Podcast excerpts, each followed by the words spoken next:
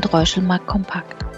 Herzlich willkommen zu einer neuen Folge unseres Biweekly Talks mit Carsten Mumm, Chefvolkswirt bei Donner und Reuschel. Ich bin Eva Fiedler und führe Sie durch das Gespräch. Ein kompakter Überblick zu den aktuellen Marktthemen der Woche, schnell und auf den Punkt. Wir freuen uns, dass Sie dabei sind. Herr Mumm, letzte Woche stand ja Jackson Hole auf der Agenda. Nun herrscht aber weltweit eine hohe Wachstumsdynamik, steigende Inflation und ein sich zunehmend erholender US-Arbeitsmarkt. Was wären die nächsten folgerichtigen Schritte der Notenbanken? Ja, eigentlich wäre ein weniger expansiver Kurs völlig in Ordnung. Allerdings äh, ist mein Eindruck zurzeit, wenn wir auf die geldpolitische Strategie der US-Notenbank Fed schauen und insbesondere auch auf die Rede des Fed-Präsidenten Jerome Powell in der letzten Woche in Jackson Hole, dass die Fed tatsächlich zurzeit keine klare Strategie hat. Es geht in meinen Augen eher darum, Fehler zu vermeiden und die bisherige geldpolitische Strategie zu rechtfertigen.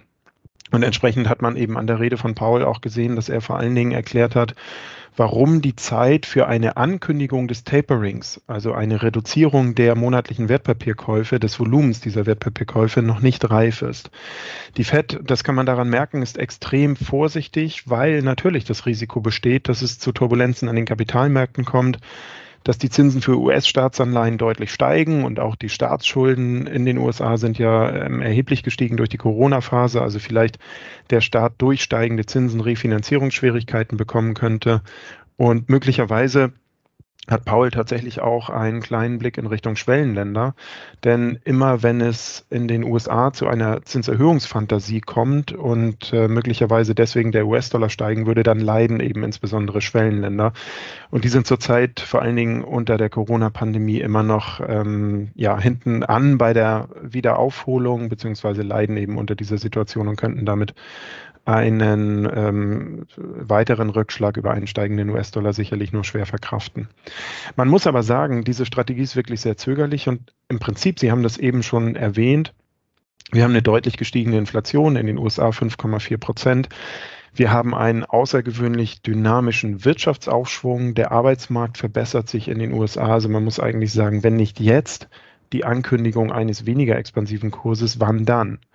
Und das wiederum zeigt tatsächlich ein Dilemma, in dem wir uns befinden, und zwar nicht nur in den USA, sondern weltweit bei vielen Notenbanken, die sich in eine Sackgasse manövriert haben in den letzten Monaten und Jahren. Und ähm, das zeigt eben auch, dass viele Notenbanken nicht wirklich unabhängig agieren können, weil die Abhängigkeit von Niedrigzinsen bei Staaten beim Kapitalmarkt einfach zu hoch ist.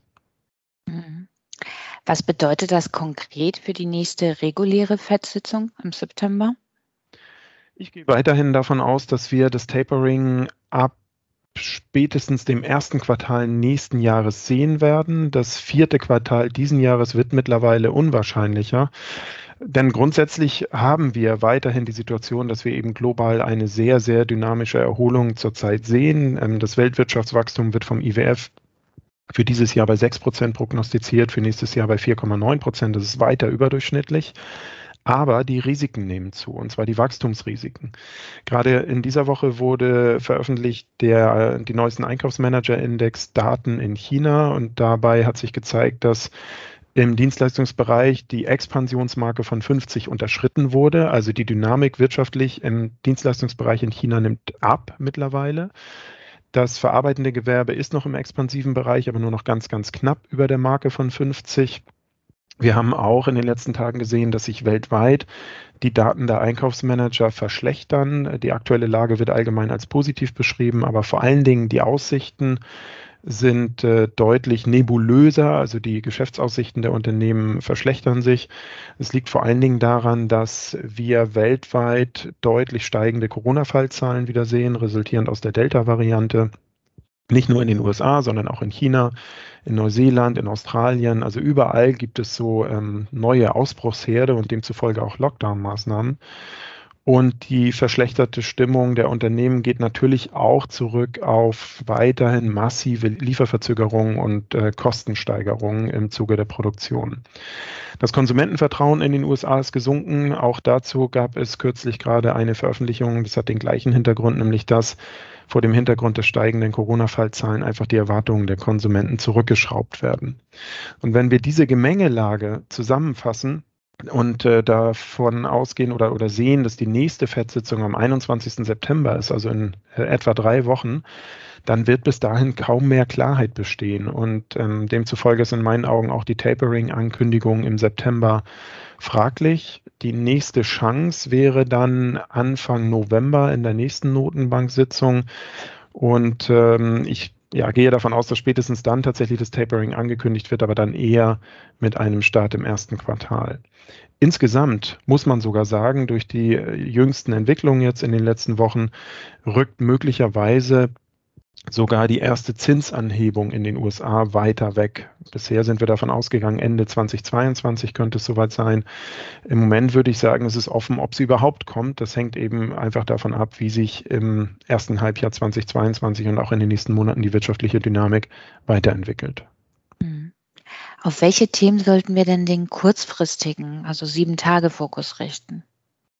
Ja, gerade vor dem Hintergrund der neuralgischen Situation, in der sich die US-Notenbank zurzeit befindet, ähm, richtet sich der Blick vor allen Dingen auch in die USA, was die Makrodaten angeht. Wir werden in den kommenden Tagen die Veröffentlichung der ISM-Einkaufsmanager-Indizes sehen, sowohl für das verarbeitende Gewerbe als auch für den Servicebereich, also den Dienstleistungsbereich. Und das hat immer zwei ganz wichtige Implikationen für die Notenbankpolitik. Zum einen eben die Frage, wie sehen die Unternehmensmanager die zukünftigen Geschäftserwartungen? Ähm, ich gehe davon aus, dass die vor dem Hintergrund der gerade beschriebenen Gemengelage etwas schwächer werden. Und besonders interessant ist bei dieser Umfrage unter Unternehmen auch die sogenannte Preiskomponente der, der Einkaufsmanager-Indizes. Also die Frage, inwieweit steigen die Preise ähm, weiterhin so stark an, die Produktionspreise wie in den letzten Monaten. Und dann folgt äh, noch am Freitag der US-Arbeitsmarktbericht Natürlich auch ein ganz wichtiger Fokus, vor allen Dingen, weil das ja eine der direkten Zielsetzungen der US-Notenbank ist. Erwartet werden um die 700.000 neue Stellen, die geschaffen wurden im letzten Monat und eine Arbeitslosenquote, die weiter sinkt auf 5,2 Prozent. Allerdings waren auch die Arbeitsmarktdaten in den letzten Monaten durchaus ein Stück weit unberechenbar. Und äh, insofern sind das also die beiden nächsten Makrodatenveröffentlichungen, auf die, auf die es tatsächlich besonders ankommt, auf die man an den Kapitalmärkten achten wird. Neben den USA sind ja auch in der Eurozone die Verbraucherpreise angestiegen, im August auf drei Prozent. Hierzulande lag die Inflationsrate im August sogar bei 3,9 Prozent. Das ist ja das höchste Niveau seit fast 30 Jahren. Wie beurteilen Sie die Inflationsgefahr? Ja, insbesondere die Veröffentlichung der Eurozonen-Inflationsdaten hat tatsächlich auch die Erwartungen deutlich übertroffen. Sie haben es eben gesagt, in der Eurozone 3% Nominalinflation, die Kernrate, also ohne die schwankungsanfälligen Komponenten Energie und Nahrungsmittel, ist auf 1,6 Prozent gesprungen, also rückt auch der Zielzone der EZB näher. Und im August alleine hat es einen Inflationssprung um 0,4 Prozent gegeben. Es ist aus heutiger Sicht klar, dass die Inflationsraten bis zum Ende des Jahres weiter steigen werden. Und da ist es auch durchaus möglich, dass wir im November beispielsweise oder im Dezember so annähernd fünf Prozent Inflation in Deutschland äh, sehen können. Es ist auch klar, dass am Anfang des Jahres einige preistreibende Effekte oder inflationstreibende Effekte wieder wegfallen werden. Es ist vor allen Dingen der Mehrwertsteuereffekt, der ist Anfang Januar wieder weg und der hat eben im zweiten Halbjahr 2021 die Inflationsrate deutlich angeschoben. Das sind auch Basiseffekte, dadurch, dass die Energiepreiskomponente beispielsweise immer verglichen wurde mit den mit den Zeiten des Corona-Einbruchs im letzten Jahr. Dieser Effekt läuft raus. Aber es gibt weiterhin strukturelle Effekte, die auch mittel- bis langfristig Preisniveau steigern wirken. Unternehmen bauen Lieferketten um vor dem Hintergrund der Erfahrung aus der Corona-Phase. Geopolitik, Handelspolitik äh, sorgt auch dafür, dass Produktionskosten steigen. Investitionen in Klimawandel oder in Technologie zum Aufhalten des Klimawandels kostet. Die Löhne steigen und wir haben eben die eben gerade beschriebene ganz, ganz enge Verflechtung von Geld- und Fiskalpolitik.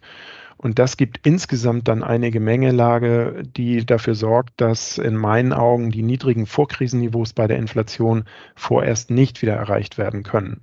Einzige Ausnahme, wenn wir einen deutlichen wirtschaftlichen Abschwung sehen würden. Aber das ist, wie gesagt, fürs nächste Jahr nicht zu erwarten. Das heißt, die Inflationsraten werden also insgesamt betrachtet am Anfang des Jahres wieder sinken, aber nicht auf die tiefen Niveaus, die wir vor der Krise hatten, sondern auf erhöhten Niveaus bleiben. Mhm. Bleiben wir in Deutschland. Am Sonntag fand ja das erste TV-Triell statt. Die Forsa Blitzumfrage sah Scholz mit 36 Prozent schon als Sieger. Die Welt schrieb dann sogar, auf Mutti folgt Fati. Wie beurteilen Sie das Triell? Ja, das Interessante ist, dass Herr Scholz äh, das ja mittlerweile durch die Rautenimitation tatsächlich auch schon sehr, sehr nahe legt. Ja, man könnte den Eindruck haben, dass äh, die Strategie ist, wer wenig macht und wer wenig sagt, der macht wenig Fehler. Das ähm, kann man sicherlich nach dem Triell auch so sagen. Was mir ein bisschen Sorge bereitet ist, das wird nicht reichen für die nächste deutsche Bundesregierung. Und Insgesamt muss man sagen, wenn wir uns den Bundestagswahlkampf und die Debatten dazu zurzeit anschauen und die Berichterstattung, dann muss man immer mal wieder auch sagen, es geht eben nicht um Köpfe. Wir sprechen zurzeit fast ausschließlich über Köpfe und auch über ganz, ganz viele Nebensächlichkeiten in meinen Augen. Es geht viel mehr und gerade jetzt um Inhalte und das kommt bisher tatsächlich viel zu kurz. Hm. Wie ist Ihre Prognose für den 26.? Ja, eine ganz, ganz schwierige Frage. Äh, gerade Wahlprognosen, das haben ja seit Jahren in, auch nicht nur in Deutschland, sondern auch in anderen Staaten die Umfragen bei Wahlen gezeigt. Äh, die werden immer unberechenbar. Heute ist es ja so, dass in Deutschland diverse Konstellationen möglich sind. Ähm, Kenia, Deutschland, Ampel, Rot, Rot, Grün. Insofern ist da kaum tatsächlich eine Prognose im Vorwege möglich. Man muss einfach schauen, wie die Ergebnisse dann tatsächlich werden und welche Konstellationen dann äh, möglich sind. Aber ich verbinde durchaus eine große Hoffnung mit der Wahl, denn gerade nach der Corona-Krise mit einem fast allgegenwärtigen Staat und mit massiven staatlichen Interventionen ist es in meinen Augen sehr, sehr wichtig, dass sich der Blick wieder auf Unternehmen richtet und auf freies im Sinne von marktwirtschaftliches Agieren, dass das wieder in den Vordergrund rückt. Denn wenn wir uns tatsächlich die Situation mal anschauen zurzeit und nach vorne blicken, dann muss man sagen, wir haben enorme Herausforderungen ähm, in Deutschland die die Gesellschaft betreffen, die Wirtschaft, aber auch den Staat.